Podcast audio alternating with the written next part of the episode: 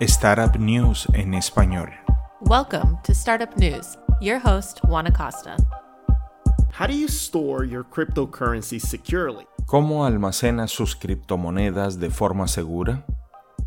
Esa ha sido una de las preguntas más importantes formuladas por cualquier persona que comienza a incursionar en el espacio de las criptomonedas. Como muchos de ustedes saben, uno de los métodos más seguros es usar una billetera de hardware, que proporciona una capa de aislamiento entre sus claves privadas y cualquier dispositivo de Internet que pueda ser hackeable. Básicamente usted tiene el control de sus claves privadas. Ledger es una de las nuevas empresas que hacen una de las carteras de hardware más utilizadas. Su nombre, Nano S. Bueno, la compañía acaba de anunciar una nueva versión de su producto, el Nano X. Esta vez con la tecnología Bluetooth que facilitará a los usuarios verificar sus criptomonedas desde un dispositivo móvil o una computadora portátil. Cuando he usado una billetera Ledger en el pasado, uno de los mayores problemas era tener que conectarla a través de un puerto USB a una computadora portátil, que a su vez ejecutaba una pequeña aplicación. Con esta nueva versión, Ahora puede usar su teléfono inteligente y conectarse a la billetera a través de Bluetooth y una aplicación que se lanzará a fines de este mes con el nombre de Ledger Live.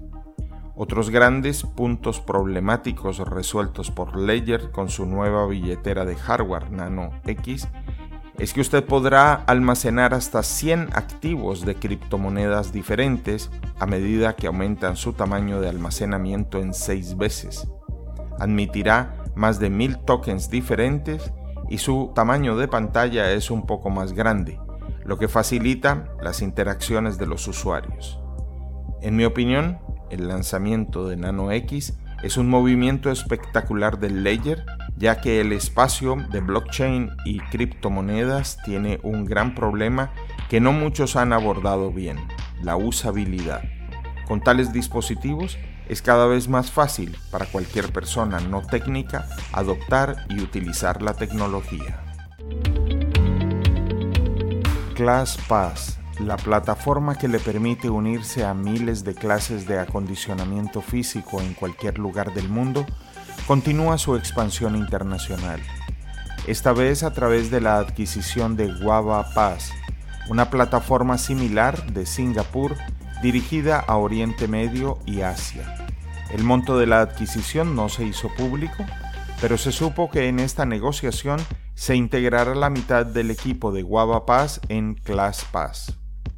El servicio está disponible en más de 80 ciudades de todo el mundo y continuará expandiéndose durante 2019 a 50 nuevas ciudades con su visión de permitirle acceder a cualquier clase de actividad física como yoga, pilates, boxing o ballet en todo el mundo con su única membresía de Class Pass. Startups que recibieron dinero. Estamos hablando de TideLive y de Early Sense.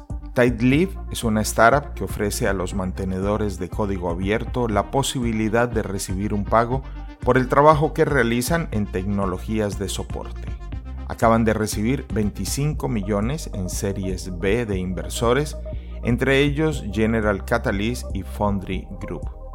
Leave hace que los trabajos rutinarios y engorrosos desaparezcan para el 92% de los equipos de desarrollo que utilizan tecnologías de código abierto, al proporcionar un mantenimiento de alta calidad y el manejo de licencias de tecnologías de código abierto. Lo mejor de todo es que los mantenedores de los paquetes de código abierto utilizados se pagan en el proceso. La otra compañía, EarlySense, es una startup de dispositivos médicos analíticos y de detección que controla datos importantes de salud en tiempo real. Recaudó 39 millones de Hill Rom y Wells Fargo Strategic Capital. Y ya para terminar, debo recomendarles que lean el reporte de Monitry de PricewaterhouseCoopers y CB Insights. Tomamos dos datos interesantes. ¿Sabía que 2018 fue el año de mayor financiación de capital de riesgo desde el año 2000? o que se agregaron 53 nuevas compañías unicornio o con valuaciones de mil millones de dólares en 2018? Realmente fascinante. Nos encontramos pronto con más noticias de startups y tecnología.